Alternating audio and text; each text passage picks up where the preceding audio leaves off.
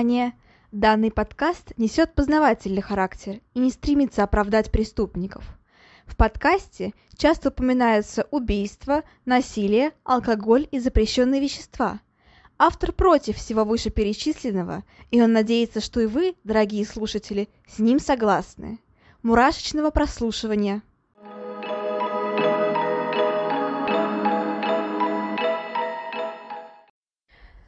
Всем привет, с вами снова Ульяна, и вы слушаете новый выпуск подкаста «Обратная сторона жизни».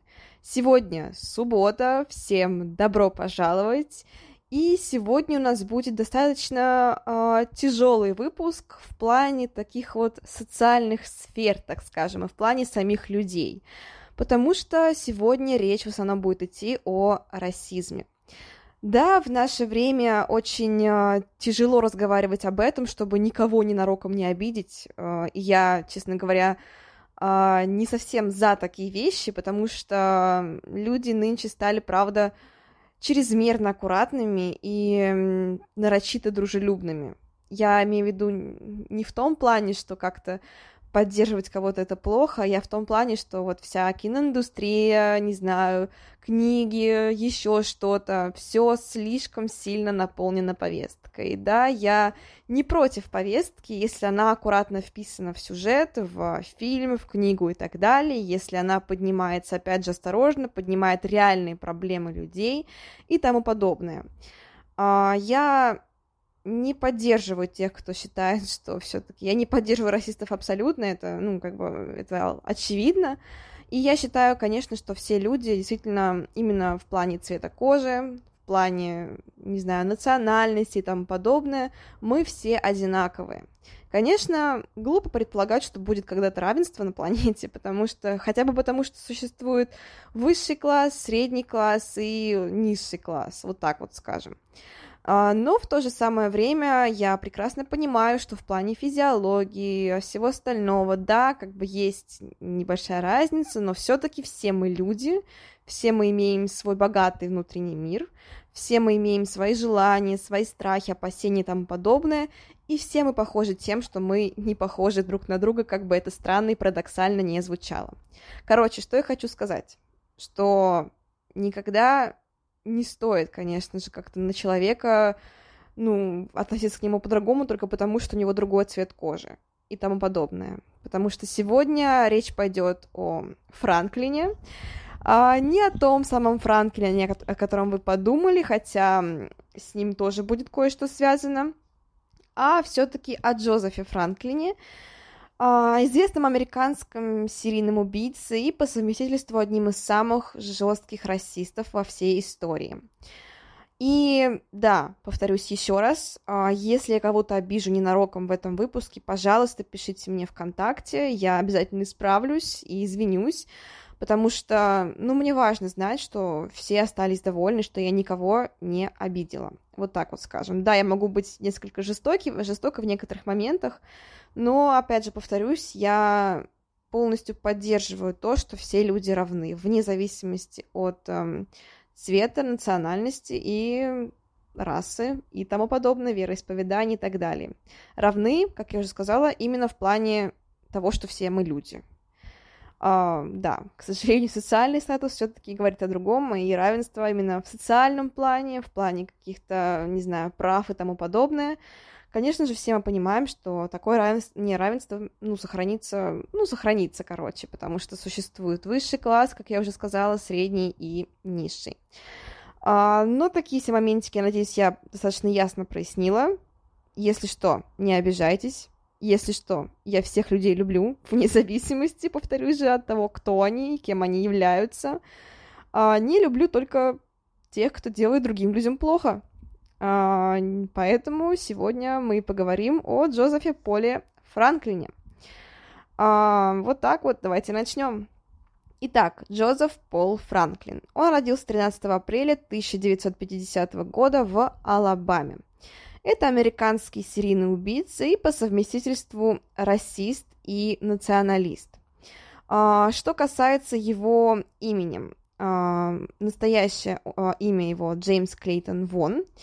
А, но он взял себе свое имя Джозеф в честь идеолога нацистской Германии, которого звали Йозеф Геббельс, и, собственно говоря, Бенджамина Франклина, которого он тоже очень почитал. А, он родился в достаточно бедной семье, и, в принципе, детство было достаточно тяжелым, потому что родители очень много пили, за ребенком не следили, в семье часто происходили скандалы. А, в общем-то, не самая здоровая атмосфера для, так скажем, развития и детства ребенка. А, в средней школе он заинтересовался нацистской деятельностью.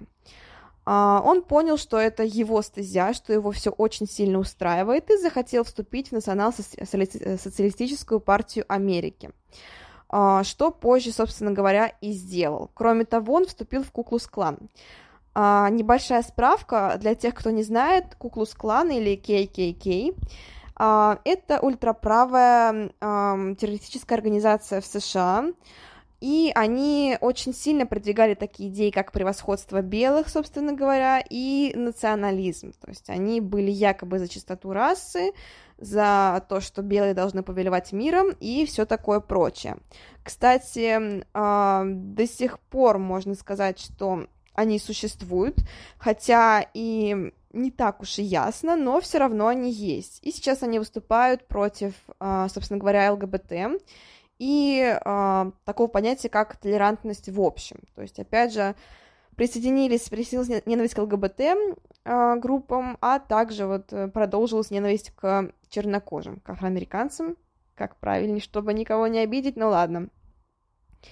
Э, кроме того, они очень поддерживали э, линчевание, сам суд линча, это когда происходит наказание человека без участия правоохранительных органов, то есть по велению народа. И, собственно говоря, именно в эту организацию и вступает Джозеф Франклин. А, это на него очень сильно влияет, понятное дело, и в будущем все свои преступления он будет совершать под нацистскими лозунгами. Но продолжим про его биографию. Как ни странно, несмотря на свой тяжелый характер и такие вот идеалистические позиции, а, Джозеф или Йозеф Франклин а, выходит, а, женится, и у него позже рождается даже дочка. Кстати, где сейчас его жена и дочь, не очень понятно. Я пыталась найти о них информацию, но, к сожалению, ее почти что нет. Ну, то есть пишут некоторые разные версии, там, что жена с ним развелась и тому подобное. Ну, в общем-то, непонятно, что там было на самом деле, но в любом случае речь не о жене и его дочке. Что происходит дальше? А, дальше у Франкина случается тяжелая болезнь. А, по разным данным у него то ли проблемы с мозгом, то ли контузия, то ли еще что-то. Опять же, разные данные, разные версии. И Франклин частично слепнет на один глаз но э, это никак не повлияло на его деятельность и как-то, наоборот, сподвигнуло, сподвигнуло, сподвигнуло его еще больше начать заниматься стрельбой, развивать себя, и, в общем-то, в самой стрель... э, в прицельной стрельбе он добивается достаточно больших успехов. А, что же касается его преступной деятельности, а, начал он довольно-таки, ну, в среднем возрасте, но не слишком-то и поздно в общем-то говоря. И все началось э, достаточно достаточно ужасно, потому что в 76 году он забрасывает коктейли Молотова э, на синагогу в, Чита, э, в Читануге. Это находится в штате Теннесси. Да, э, он выступал также против евреев. То есть тоже вот такая вот ненависть к евреям. В общем-то, ко всем, кто не принадлежит к белым людям, вот так вот скажем. А, далее начинается а, преступная деятельность уже конкретно по убийствам, и буквально через несколько месяцев а, в тоже 76 году он совершает нападение на пару, состоящую из афроамериканца и его белой подруги. К счастью, они остаются живы, все заканчивается для них хорошо, но Йозеф Франклин или Джозеф Франклин не собирается заканчивать. А, в 1977 году он совершает грабеж банка, и в том же, и уже в том же году он распыляет на одну из пар слезоточивый газ, тоже черно-белая пара. Кстати, стоит подчеркнуть, что а, больше всего Франклин ненавидел именно черно-белые пары, то есть там, где есть афроамериканец или афроамериканка и белый партнер. А, почему? Ну, вот так вот. Он считал, что, в принципе, те люди, которые вступают в отношения с а, чернокожими людьми, они более не являются достойными членами общества. И он также считал, что их тоже стоит убивать, и что они чуть ли не, больше виноваты, чем сами афроамериканцы, по его мнению. А, вот такой моментик тоже был. А, в принципе, непонятно, почему вообще эта идеология так прям сильно зародилась в его голове. Вроде бы, вроде бы его родители ни в чем таком причастном не были, то есть они не продвигали прям таких вот именно нацистских лозунгов, но при этом сам Франклин, видимо, ну вот так вот случилось, вот так вот он присоединился к нацистской партии. Ладно, что же случается эм, дальше? Дальше он расстреливает евреев. В 1977 году, 8 октября, он э, расстрел... расстрелял выходящих из синагоги евреев. При этом одного он убивает и ранит двух других. Э, он поехал на велосипеде с чехлом от гитары, именно в чехле от гитары, от гитары и была винтовка. Поймать его не удалось, и, к сожалению, как я уже сказала, один из, одна из жертв, она умерла, он. Как вы видите, там прям расизм, расизм. И да, uh, Джозеф Франклин был прям жестким поклонником Гитлера. А, кстати, интересный момент. Многие люди не понимают, а, почему, в принципе, другие питают ненависть к евреям, то есть, ну, они вроде бы тоже белые. А, почему такая ненависть, что была у немцев к евреям, что, в принципе, у многих людей. Я тоже нашла об этом информацию. В принципе, это очень интересный моментик. Я постараюсь коротенечко рассказать об этом, чтобы просто вы знали, так сказать. Вообще антисемитизм зародился довольно-таки давно, еще можно сказать на заре э, христианства. И, в принципе, я нашла информацию о том, я за нее прямо-таки не ручаюсь, но все же, я нашла информацию о том, что э, даже еще в древние времена евреи одни из первых перешли в монотеизм, монотеистическую религию, которая верит в одного бога, которая поклоняется только одному богу, и чем вызывали а, недоверие у остальных а, людей, которые все еще были а, в политеистических религиях, то есть в язычестве. А, если мы говорим конкретно про а, нацизм и антисемитизм, то, а, в принципе, в прошлом веке, когда, собственно говоря, к власти пришел Гитлер, он а, утверждал, что, во-первых, евреи а, загрязняют чистоту арийской крови, а, кроме того, что они якобы предали э, Германию во время Первой мировой войны и виноваты в ее поражении там. Ну и опять же, там это все было связано с временами э, депрессии в 20-30-х годах, когда э, те же самые немцы стали обвинять евреев в крахе, собственно говоря, экономики. И все это породило идеи о большом э, заговоре евреев. Есть еще одна версия, а, есть еще одно дополнение. И как вы помните, если вы читали Библию, а, несмотря на то, что евреи первыми пришли, одни из первых, так скажем, пришли к монотеистической религии, они все-таки, как мы помним, казнили Иисуса. Это порождает ненависть у многих слоев населения, собственно, которые верят в Бога, но при этом почему-то считают, что э, ненавидеть других людей вполне нормально. Это на самом деле не настоящие, так скажем, верующие, те же самые террористы, но все-таки. Э, я сама верующая, кстати, и я сама не поддерживаю антисемитизм, вот так вот скажем. Э, ну, в общем-то говоря, как я уже говорила, три причины. Это непонимание в древние времена, монотеистическая религия, Потом это речь Гитлера про евреев, который обвинял их в крахе Германии э, и поражении в Первой мировой войне. И библейские причины. Вот такая вот фигня, вот такая вот петрушка. Я надеюсь, стало более-менее понятно, потому что все-таки мы-то с вами заговорили о расизме, но при этом почему-то я начала говорить о том, что Фриц, э, Франклин убивал еще и евреев. А, вот поэтому он их, собственно, убивал. Он поддерживал нацистскую идеологию, сам он в ней э, не сказать, что больно-таки прям совсем разбирался, он просто следовал, следовал всем обычаям нацистской идеологии. Ладно, поговорим дальше. Дальше происходит еще несколько убийств. Например, 29 июня 1978 года он убивает афроамериканца Брайана Тататума и ранит его белую подругу Нэнси Хилтон. Как я уже сказала, он нападал очень много раз именно на черно-белые пары. Кстати, стоит отметить также, что Франклин пользовался огнестрельным оружием, и, в принципе, большинство его нападений были именно с помощью огнестрельного оружия. А, это связано с его идеологией, это связано с тем, что он не стремился получить сексуальное удовольствие, не стремился завладеть жертвой, он просто хотел убивать. А, далее, 18 августа 1979 года а, происходит еще одно убийство, это чернокожий охранник. 21 октября 1979 года в Оклахоме он убивает из винтовки еще одного афроамериканца и его белую подругу Мэриан Брезет.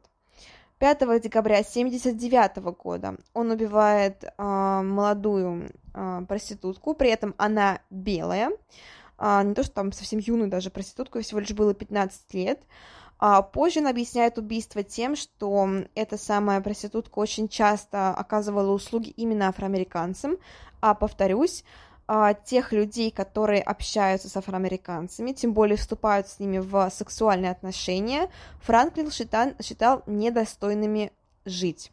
Вот так вот. А, далее, 11 января 80 -го года он убивает а, еще одного афроамериканца, который ждал своего отца. Далее убийство 16 января 80 -го года, 2 мая 80 -го года – 29 мая 80 -го года, и, как вы видите, убийства повторяются с огромной периодичностью. А, Франклин не останавливается, он а, не затаивается, как-то не осмысливает свое убийство, он просто убивает. Он отличается именно от других убийц тем, что он не то чтобы не получает от этого удовольствия, но получает его не в том плане, как большинство серийных убийц. Он убивает ради своей идеологии, а, ради своих интересов и не испытывает к жертвам никакой привязанности, сплошная ненависть, только слепая ненависть. 8 июня 1980 года он убивает э, детей Даррела Лейна и Донте Эвана Брауна. Э, но здесь э, он сам признает свою ошибку, и э, впоследствии он очень сильно жалел об этом убийстве, потому что дети, ну, были вообще как бы не причастны к ни к чему тому, к чему он писал, питал ненависть, просто он убивал в темноте, и он перепутал э, подростков с черно-белой паре, парой. Uh, да, позднее, кстати, uh, Джозеф все-таки раскается за свои убийства уже перед смертью, перед смертной казнью, все расскажет, но Насколько это будет искренним? Ну, сомнительно. А, Все, что касается людей, которые вот пытаются как-то, не знаю, загладить свои ужасные поступки, не знаю, особенно если это убийство, я не спорю, люди, конечно, меняются, но я не думаю, что такие, как Джозеф Франклин, смогли бы когда-нибудь измениться. Но продолжим. 15 июня 80 -го года Uh, он убивает uh, еще одну черно-белую пару Артура Смозерса и Кэтлин Микулу. Uh, опять же, мужчина афроамериканец, женщина белая. При этом они оба тоже очень молодые, совсем юные девочки, вообще было всего лишь 16 лет. Далее, 25 июня 80 -го года он убивает на этот раз двух белых девушек, и он убивает их, потому что он узнает, что они встречаются с афроамериканцами. То есть тут даже присутствие афроамериканца не нужно было. Он просто убил их. Он подобрал их автостопом, и когда они познакомились, когда они, так сказать, ну, пообщались, он выяснил, что у одной из девушек есть афроамериканец парень, а вторая на вопрос, а, готова ли она а, вступить в отношения с афроамериканцем, она согласилась э, и сказала, что это вполне нормально, что она не поддерживает расизм в сторону афроамериканцев. Этого было достаточно, чтобы а, Джозеф Франклин их застрелил.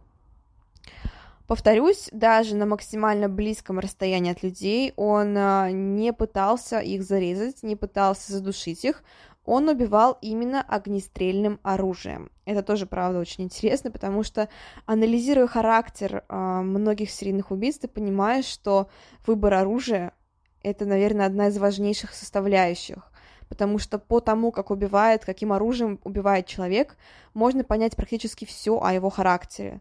То есть здесь очевидно, что Джозеф Франклин, он не хотел сбежаться со своими жертвами. Он э, хотел быть на расстоянии от них, не хотел иметь с ними ничего общего и убивал только из-за ненависти. Э, тела он э, никак не уродовал, он не насиловал, и, в принципе, как я уже сказала, он пытался полностью абстрагироваться от своих жертв. И при этом, при этом убивать он любил. Убивать он, конечно, очень любил. И это доставляло ему удовольствие, какое-то такое чувствовал себя э, таким превосходством лучше всех остальных. А, что касается дальше. Дальше последнее убийство происходит 20 августа 1980 года в Солт-Лейк-Сити. А, там на пробежке, когда пробежку совершают два чернокожих а, бегуна, он совершает убийство. То есть просто люди вышли на пробежку, он их опять же застрелил. А, очень, на самом деле, интересный момент, что получается часто он совершал убийство днем, и его никто не замечал. Все это происходит потому, что сам Джозеф Франклин очень тщательно готовился к убийствам, не считая некоторых остальные были подготовленными убийствами, и, в принципе, сам он выходил на дело всегда при параде, то есть каждый раз он менял себе прическу, надевал разную одежду, очки и тому подобное, то есть он полностью скрывался. Скрывался он, правда, хорошо.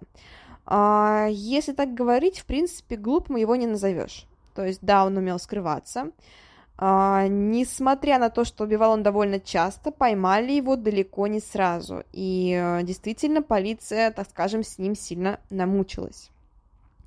Но, к счастью, к счастью, все-таки он совершил прокол, огромный прокол, о котором мы сейчас поговорим, и благодаря которому его и задержали. Во-первых, стоит сказать, что э, его задержали еще и до этого, когда э, после некоторых убийств в 80-м году в сентябре 80-го года он был задержан из-за того, что у него нашли в машине оружие. При этом оружие было незаконным, и понятное дело, что это вызвало вопросы. А, его задержали, но потом а, ему удалось сбежать из-под стражи, но обыскали его машину, нашли улики, хоть и недостаточные, не прям совсем достаточные, и выдвинулись на его поиски. Um, все поняли, когда нашли данные в его, опять же, машине в личных вещах, что он является почетным донором крови.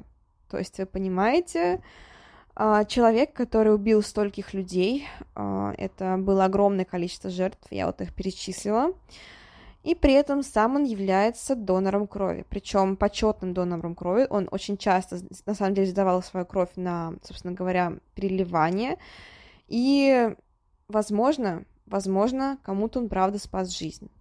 И, конечно, хочется верить, что те люди, которым прилили его кровь, они э, не, не узнают, а чья кровь им досталась, в принципе. Но, по-моему, там... Я медик, я этого не знаю, уж извините, да, но, по-моему, там не сообщается. Или может сообщаться, но кому там по-разному как-то. Короче, неважно, в любом случае, э, я, конечно, понимаю, что когда пересаживают чей-то орган, или приливают кровь, по факту этот самый орган или жидкость, ткань, она адаптируется к другому организму, если все нормально. Я имею в виду, она адаптируется к другому, другому организму и, по сути, становится частью уже совершенно другого человека.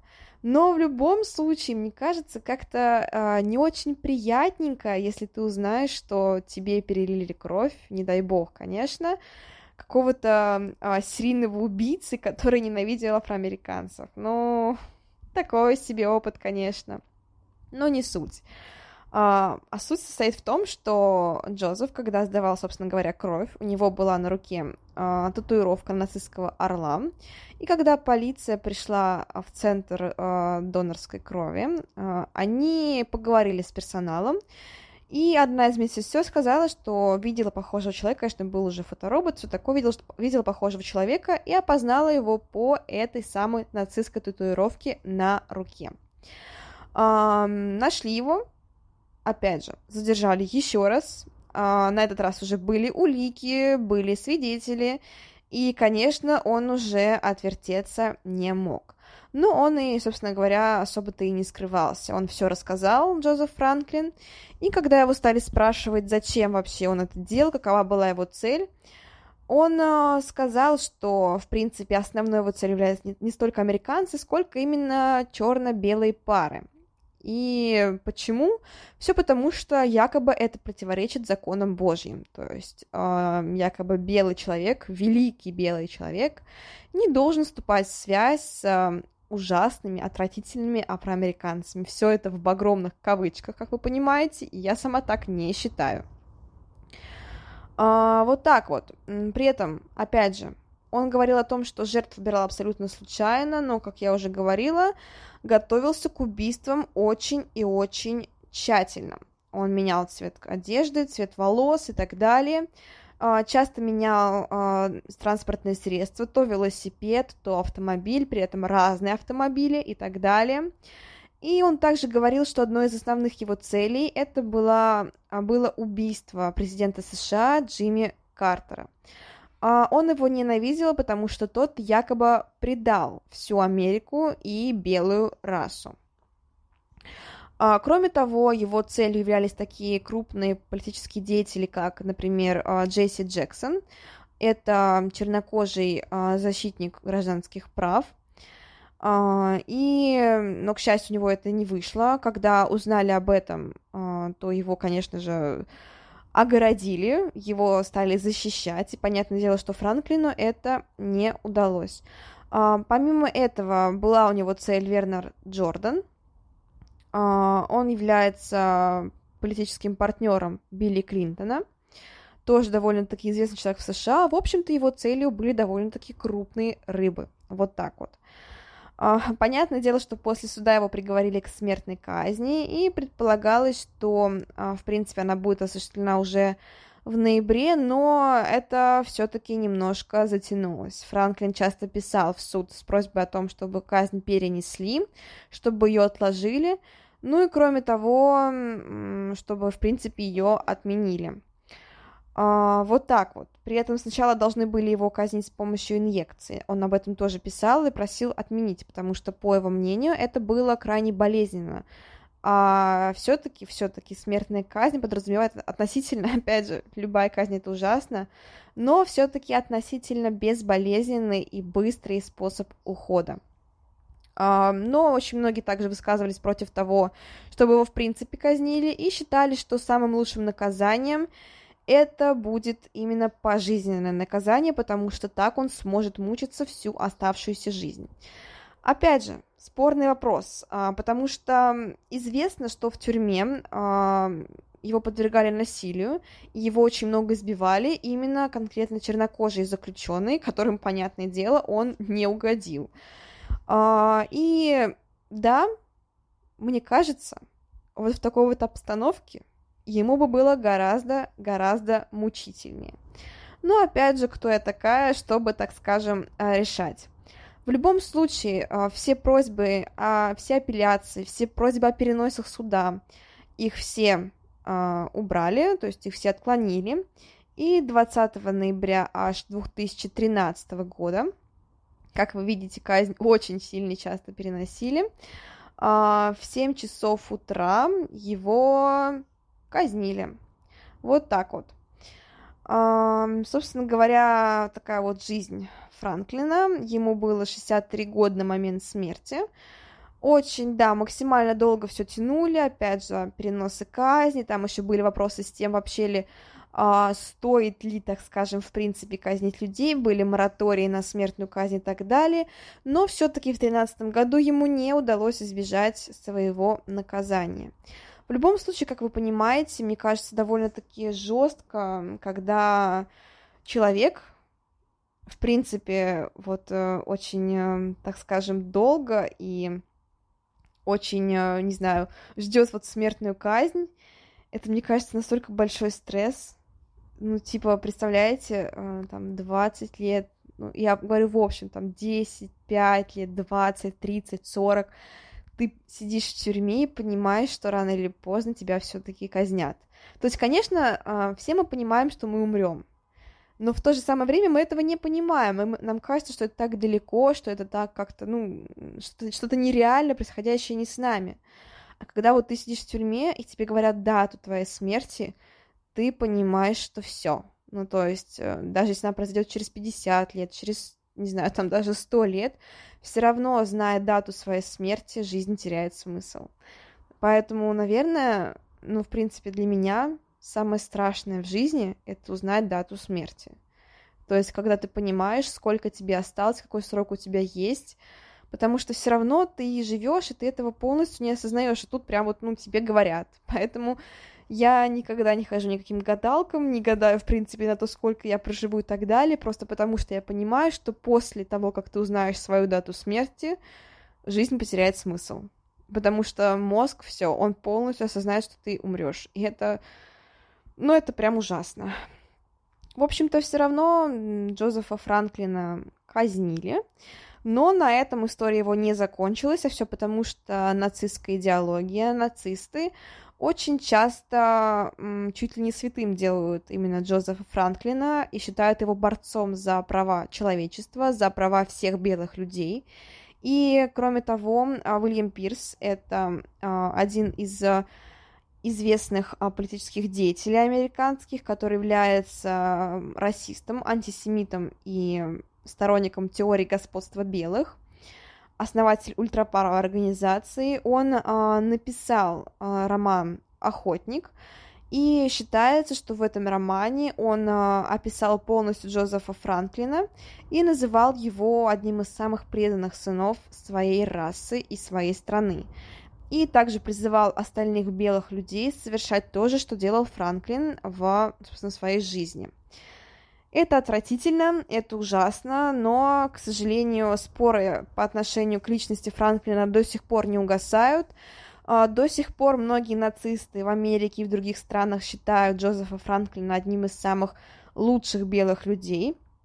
Кроме того, считается, что они считают, что любой должен поступать так же вне зависимости от наказания, которое последует.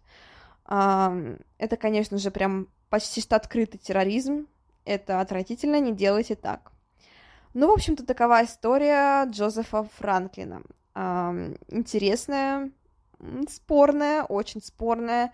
Да, моменты убийств не такие уж и яркие, так скажем, как у того же, не знаю, Списивцева, там, Чикатила того же. Все просто потому, что здесь абсолютно другие мотивы, и здесь уже больше идет политика, а, больше идет социальная сфера, и да, здесь нет сексуального подтекста, что достаточно большая редкость в мире серийных убийц. А, но вот такая вот история. Всем огромнейшее спасибо за прослушивание. Я надеюсь, вам понравилось. Я надеюсь, я никогошеньки не обидела, потому что я старалась быть максимально аккуратной. А, приходите в следующую субботу. Всем еще раз спасибо. Всем пока-пока.